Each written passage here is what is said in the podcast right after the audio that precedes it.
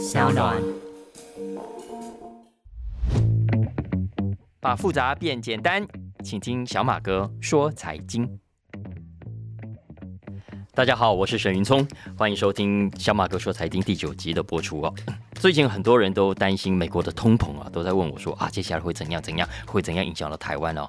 因为美国时间礼拜四啊，要公布最新的 Q two 经济指标，那看起来美国会正式走进所谓的衰退啊，recession 啊。那媒体这阵子的。预测啦，分析也很多，消息很乱，所以，我们这一集来稍微聊一下，到底要怎么去看待通膨这件事情，尤其是美国的通膨。第一个当然是通膨跟物价啊，大家现在去看新闻都会看到，美国的汽油价格，你看今年以来涨多凶啊，搞得很多的家庭开车去加油的时候，心真的很痛哦。然后不只是美国，我们现在看到台湾，我们去加油也是很傻眼呐，对不对？以前一缸加满大概一千出头，现在哎，有些大车都快加到两千了吧啊！然后现在不只是汽油，我们衣食住行很多的方面开销都增加了很多。我上次跟大家讲过，美国家庭现在一个月的支出平均比去年这个时候多出了一万多块台币啊！你可以想象，这对一般家庭的负担来说有多么的严重。然后有多少的家庭很可能是负担不起更高的生活开销的？所以我在节目里面讲很多次了，大家真的要好好的去关注这个趋势接下来的发展。那你如果是做生意的，你也千万不要过度的乐观，但是呢，也不要过度的悲观啊。我为什么这么讲呢？因为我觉得现在很多人谈到通膨的时候都吓了半死啊。但是我觉得通膨是威胁，但也是机会，因为我们知道消费者的家庭支出啊。你我的平常的花费其实是整个经济里面非常重要的动能啊，重要的动能。呃，通膨严重呢，当然会牵动到我们消费力道的强弱啊。我们以前该花的现在不敢花，以前敢敢的出手了，现在不敢出手，这是力道的强弱。然后呢，我们这个消费力道的强弱呢，又会直接影响到企业的获利啊，然后呢，就会影响到股价。那这种情况在很多媒体在报道的时候，都会让你觉得啊，那就是一个坏消息啊，那就是一种危机啊。那然后通常我们都不喜欢坏消息嘛，那就不大爱看，那就算了算了，不理他。但其实这很可惜啊，因为我要提醒的是，刚刚讲的这种消费力道的强弱的改变，其实也是会影响消费的方向的。而这个方向的改变，其实也就是新机会、新商机诞生的时刻啊。因为经济真的就是这样，它永远在起伏，永远在循环啊。那好的日子当然很好，但是有没有发现，其实即使是好日子，也是有人倒霉、有人赔钱的。那现在相反的，当坏日子、紧张的时候到来了，很多人很紧张，很多人不开心，但还是会有好机会出现的，就看你有没有用心的去找啊。比方说，我们现在来看一下，大家可以想象，当物价上涨了，然后呢，你的手头变紧了，有些东西呢。你可以省，但是有些东西你是省不了的，你是非买不可的。那这个时候你会怎么办？想一下你会怎么办？我认为你会去想办法找比较便宜的。你看以前行情好，你手头松，买东西哈，搞不好都不用看价钱，反正喜欢就买了，那是一种犒赏自己跟奖励自己啊。呃，日子不要过太苦，这个理所当然。但是现在苦日子真的来了。你不会只是在口头上抱怨，不会只是在脸书上 po 文啊发发牢骚而已。相反的，你在现实生活里面，你会很认命的，你会乖乖的去改变你的购买决定。我举个例子来说，现在美国的便利店啊，它已经很明显的发现，便宜的啤酒，它的销量呢卖的比贵的啤酒好。你看红酒也是一样，很多低价的红酒，哇，最近几个月销量都变好了。很多顾客一走进来，都直接跑去问店员：“哎，这里最便宜的啤酒是哪一排？给我来两手。” 为什么？反正我要的就是这几帕的酒精，我就是要图个解渴，图个清爽啊！便宜的就便宜吧啊！所以这就是我们在现实生活中真的会做的事情。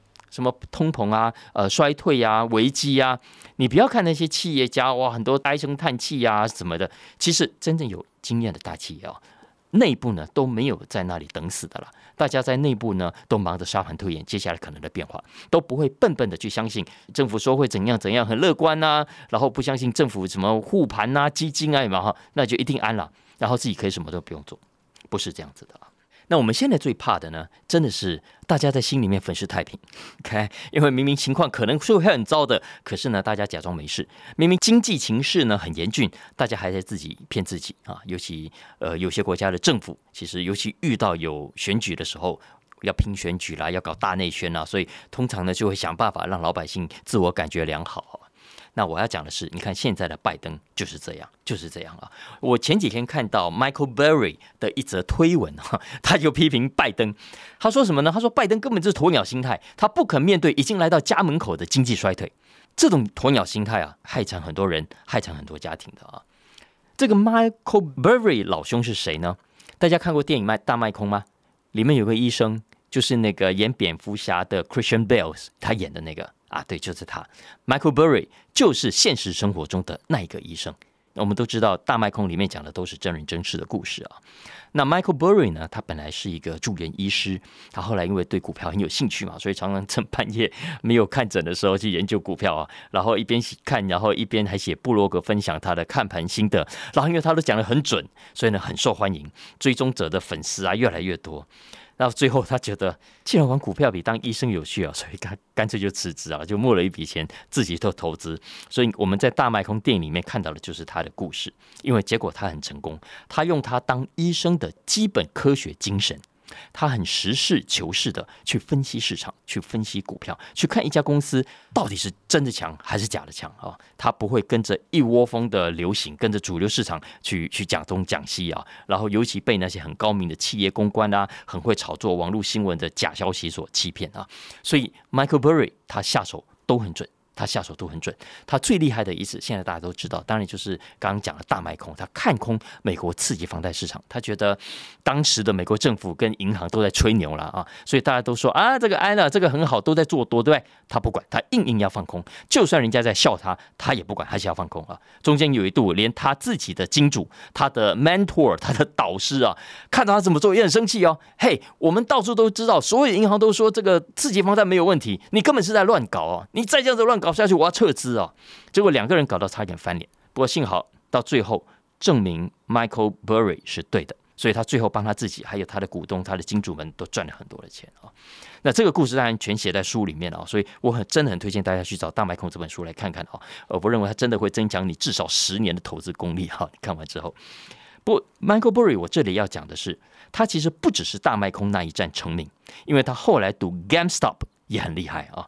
呃，GameStop。我们都知道是去年那个民营股，前两年这个民营股里面，呃，很很重要的一档股票，大家知道吗？其实早在散户大军抢买 GameStop 之前，Michael Burry 他已经看到了 GameStop 的隐藏价值，所以早就买好在那里等，够厉害吧？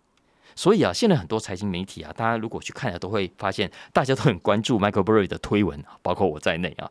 所以我很喜欢他看他的观点，因为常常是一针见血，他跟一般经济学家哈模棱两可的说法很不一样啊。像我接下来要讲的关于美国可能出现的衰退，我觉得他是讲的最好、最言简意赅的人之一啊。我为什么这样子讲呢？来，我分享一下他是怎么说的啊。第一个，关于衰退啊，因为我们叫 recession，在经济学上的标准定义是说，国民生产毛额连续两季啊，两个 quarters 出现了减少啊。你看财经媒体都是这样子解释的啊。但是 Michael Burry 要我们去看拜登的 po 文。为什么呢？因为拜登居然说啊，这个所谓的衰退啊，不是硬邦邦的，只是看国民产出是不是连续两季衰退了哈，而是你要去看呃实质的国民所得、实质的支出啊、工业产出啊、就业数据等等的分析啊。总之，他的意思是说，就算到时候美国经济数据公布啊，出现了连续两季下滑啊，呃，符合了所谓经济学上 recession 的定义。也不代表呃情况就很糟，大家不要这么怕啊！当然更重要是不要一直骂他了哈。拜登他甚至还说啊，美国虽然有通膨，但是呢就业情况看起来还不错哦，所以呢老百姓的实质所得还是很强劲的哈。总之大家都安了安了安了了。可是 Michael Burry 说安个鬼呀！Michael 说他说拜登你不要尬拍跟他多谁了，你仔细去看很多的家庭。没有错，我们现在的媒体上也看到，表面上看起来好像很多过得还可以啊，还在抢出国旅行的机票啊，有没有？所以机场到处都塞满的人啊，然后还在吃高档的餐厅啊，有没有？还在 TikTok 上面炫富啊，有没有？这些其实都还是有的。啊可是 Burry 提醒我们，实际上很多美国家庭的储蓄一直在减少，为什么？因为开销越来越大。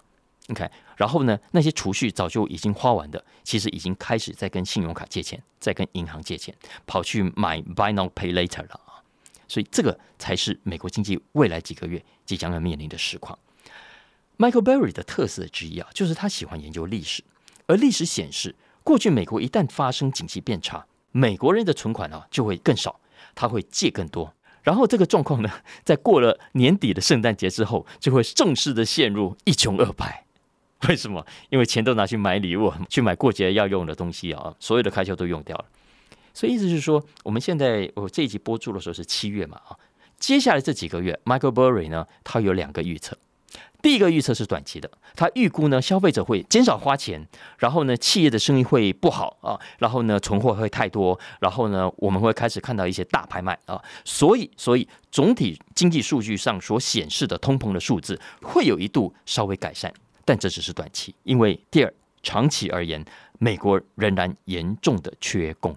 尤其很多的低技术的劳动力啊，其实没有人要做。疫情前就已经这样，疫情之后呢，更多人转走去做别行啊。现在回头要找人更加的困难。你看港口啦，比方说机场的地勤啦等等，你看为什么很多的班机没有办法飞，就是因为人力不足啊。所以你想想看，人力不足的情况下，一定会造成供应链不顺畅。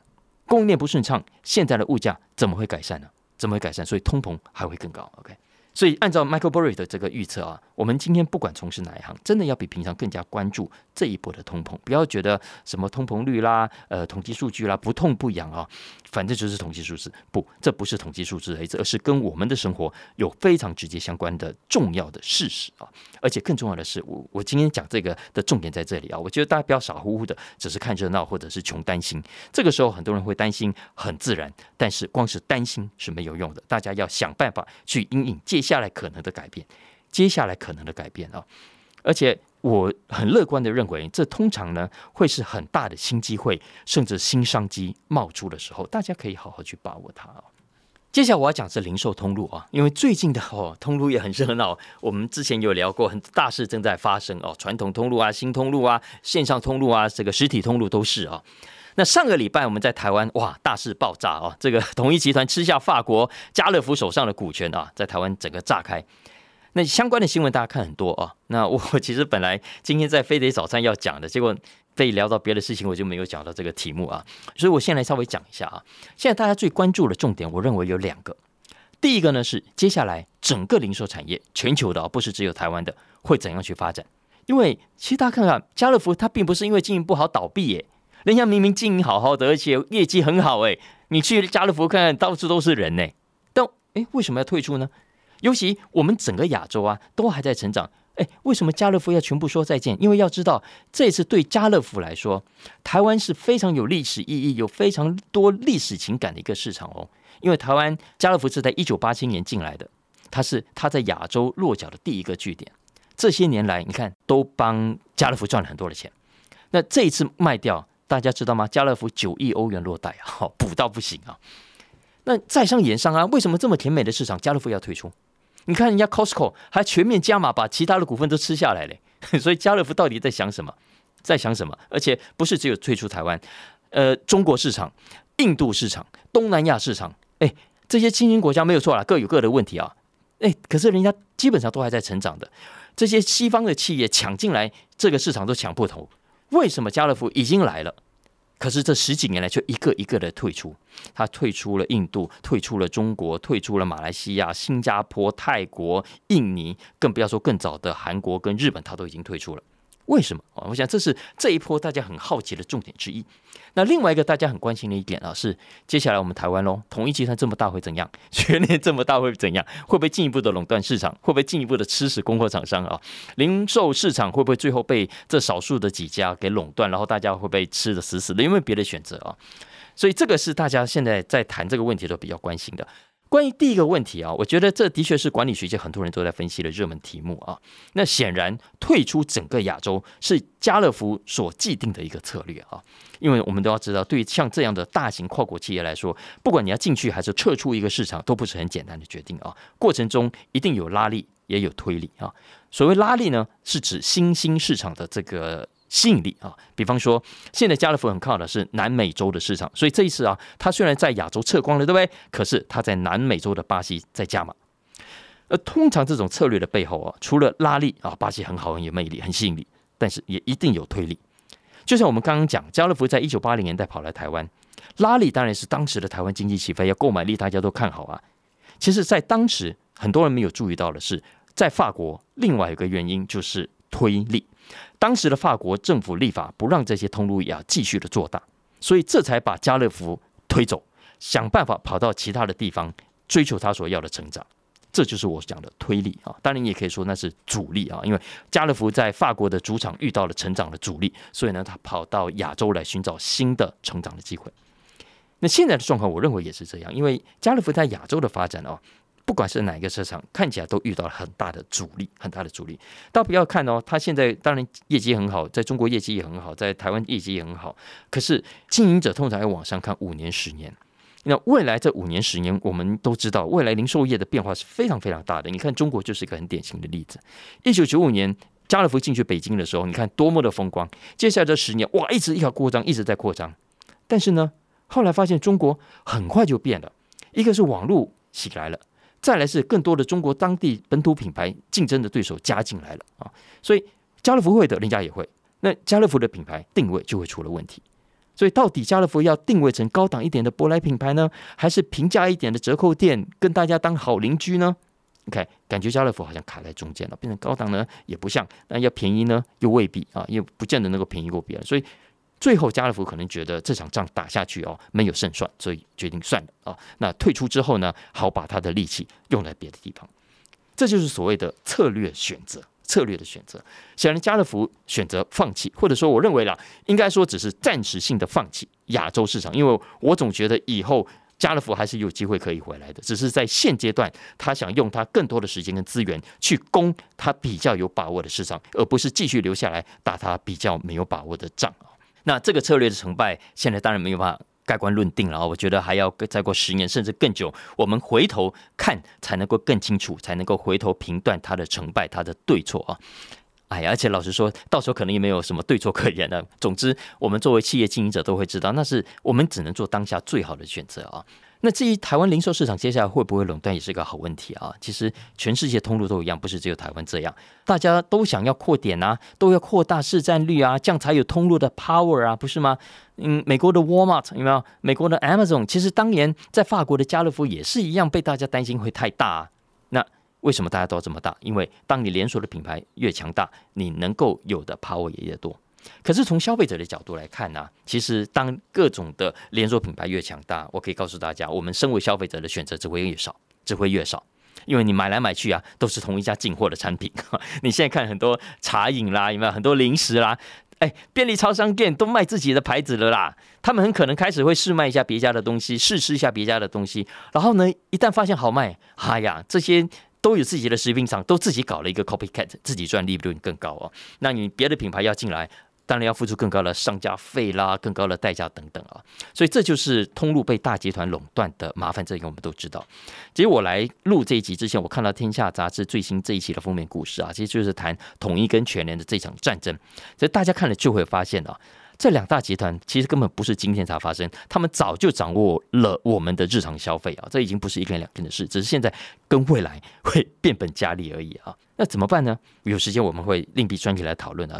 这里我想简单讲一下，我自己身为消费者呢，我会每天提醒自己，我不要被这些大集团给洗脑，我不要被这些大品牌给迷惑啊。那通常连锁品牌越强大。我们的消费者的选择越少，我们消费者的选择越少呢，市面上的垃圾商品、垃圾食物就会越多，你说越难找到真正让你惊艳的好东西啊。所以怎么样？我会告诉自己呢，我要多去试吃，去试用不同的品牌啊。所以呢，意思是，如果你正在开店，你在卖东西啊，我觉得你也要想办法让你自己的产品经得起考验，经得起试吃啊。你不要搞一堆什么添加剂啊什么的，你搞这种的话，拜托，这些大财团比你还厉害，好不好？它的成本还更低啊。所以不要去跟人家拼这种乐色，要去跟人家拼那种人家因为规模太大而做不到的事情。比方说，把每一道菜都做得最好；比方说，把每一样商品都做到最精致，想办法做到这一点。我相信你还是有很好的搞头的啊！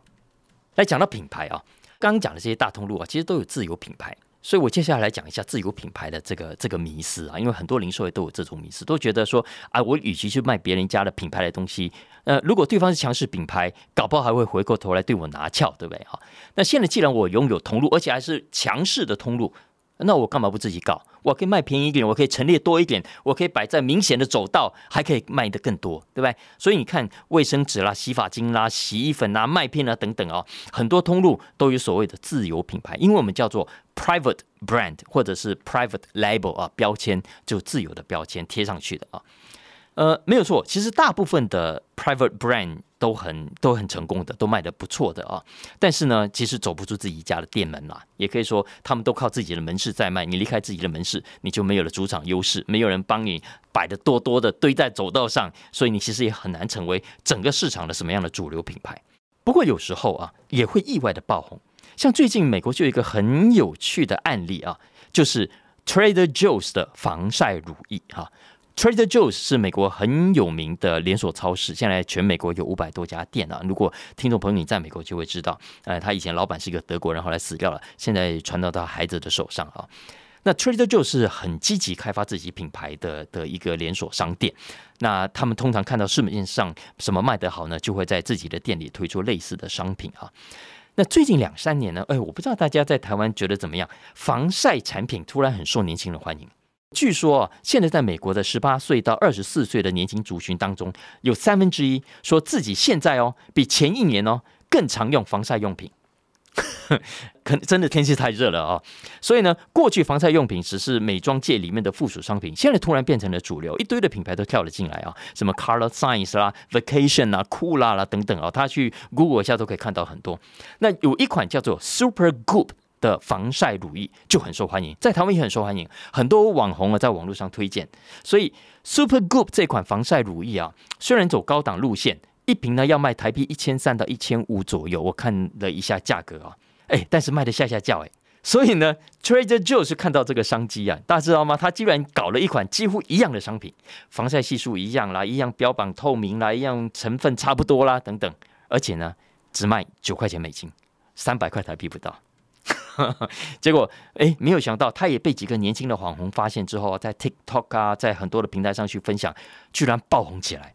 因为很多人都觉得啊，既然功能、效果、成分都一样，我当然买便宜的啊，价格差那么多，对不对？然后呢，其实有人去做评比了啊，评比之后，呃，有人说差不多一样好，也有人说这个比较贵的那个 Super Group 的这个效果会比较好一点。但是价格毕竟还是贵很多啦，所以都觉得这个 Trader Joe's 的 CP 值比较高，巴拉巴拉巴拉，所以去抢来买啊。大家可以去找这个新闻来看，因为很有意思的一个案例，也是 Private Label 啊非常成功的一个好故事。尤其在现在，我刚才说这是一个新商机的出现，因为当行情好的时候，大家花钱不眨眼的时候，你走高档高价很好，固然不错。可是当行情变差，大家开始要斤斤计较的时候，价格就是一个很重要的商机啊。不过大家也不要以为搞 private labels 很容易成功啊，其实还是有很多失败的故事啊。而且你就算很大的通路，也不能保证成功。我要讲的是 Amazon，Amazon，Amazon 有多强都不用我再多讲。其实 private brand 以前是实体通路在搞，现在 Amazon 他们这些广路平台又够强了，也对推出自己的平台。所以 Amazon 在二零零九年开始就开始搞它的自有品牌。那现在几乎包山包海啊！我看到的统计数字是到二零二零年为止，Amazon 上面的 private brands 啊，private labels 涵盖了四十五大类，二十五万种产品。所以按照 Jeff Bezos 三项已经下台交出来了啊，呃，他下台前定的目标，他其实希望在今年这些 private labels 的营收可以占 Amazon 的百分之十，百分之十。但是呢，但是。这个目标一直没有达成。Amazon 说，呃，总体而言，这些 private brands 啊，只占它总营收的一趴而已啊。所以这个数字有没有让很多人跌破眼镜？哎，为什么会这样子？大家怕 Amazon 怕的半死啊，因为 Amazon 好大，啊对不对？那要什么有什么，根本跟上帝一样啊。为什么这么强的一个品牌，这么强的一个通路，要搞自有品牌，还搞到最后只占着市占率的一趴，搞不起来呢？而且不但搞不起来，最近的新闻是说，他因为跟原本的目标差很大，而且呢，这两年来哈，呃，也惹来很大的麻烦。为什么？像美国的联邦交易委员会就在查，说 Amazon 呢，利用它的大数据，利用它的销售数据呢，去找出好卖的商品，然后自己搞，然后形成不公平竞争。所以呢，一直盯着它，咬着它，所以给它带来很大的这个法务上的麻烦。所以呢，他们最近正在检讨哦，我会把干脆算了，不玩了。那不玩之前，他们现在也正在砍他们底下的 Amazon 自有品牌的产品的种类啊。所以你看，像这样的大通路啊，你要搞 private labels，搞 private brands 都未必能够顺手，更何况是其他的通路啊，规模没有这么大，没有这么强势。所以我的意思是说，在自由市场的好处其实就是这样：当有自由竞争的时候，其实消费者最大，消费者最大，所有的企业都还是要能够吻合跟符合消费者的需求，它才有可能来成功。时间的关系，我再补一个很有意思的故事啊。它是美国另外一个连锁的卖生活用品的品牌，叫 Bed Bath and Beyond 啊，三个 B，Bed 床，Bath 洗澡，and Beyond 啊。那这家公司过去几年来其实经营不好了啊。它二零一四年的时候还不错，大家知道吗？它股价最高的时候有八十块，现在呢十分之一不到，九成以上的股价真不变水饺股了。大概呃，我看了一下，大概五块钱、六块钱左右啊。那其实 Bad Bath and Beyond 啊，最近还被那个迷英股大军看上，他什么？他们前年去炒 GameStop，对不对？他们最近呢又来炒 B B B 了，炒这家公司。为什么来炒它？就是因为它财务状况很烂呐。那其实这些散户大军这搞民英股的，就是最喜欢这样的公司啊。那接下来我要讲的是，为什么 B B B 这家公司会这么惨呢？原因当然很多了啊。其实其中一个就是我今天要讲的自有品牌。B B B 这三年来就是被太多的自有品牌给害死的，给害死的。为什么这么说？我们不是说 Private Label 是比较好赚吗？原来是这样子的。因为呢，在这个 Bed Bath and Beyond，他为了推他自己的品牌，他把其他原本顾客很熟悉的品牌都这样下架了下架，或者塞到角落去，摆到旁边去。所以怎么样，害他原本的老顾客啊，找了半天没找到。然后呢，他自己要推的新品牌，这些老顾客又觉得陌生，然后又因为陌生，所以不敢买，反而跑去问店员：“哎，你们以前卖的那个牌子啊，你以前卖的那个东西啊，现在跑哪里去了？”所以怎么样？一个消费者不买，十个消费者不买，他的业绩当然就一落千丈变差了啊！当然，疫情期间，因为很多人买不到别的牌子，也就将就着用，所以当疫情结束的时候啊。这个公司的业绩就就就很惨了啊！再加上它其实我们刚刚讲，其实很多的传统通路啊，它供应链是上个世纪的产物啊，往往没法跟上，很多行销手法也都过时了，而且再来是网络啦、社群媒体的崛起，这些老企业往往抓不到重点了啊！其实这些都是原因啊，所以我要讲的是说，很多气管教科书上教的理论啊，很有道理，做法其实也都可行的，但不是每一家企业都可以照着做的啊。所以这个是我觉得过去这几天的新闻里面，呃，很有启发的几件事情。以上就是我们今天的小马哥说财经啦。如果大家喜欢今天的内容哦，不要忘记按下订阅，帮我评分一下五星。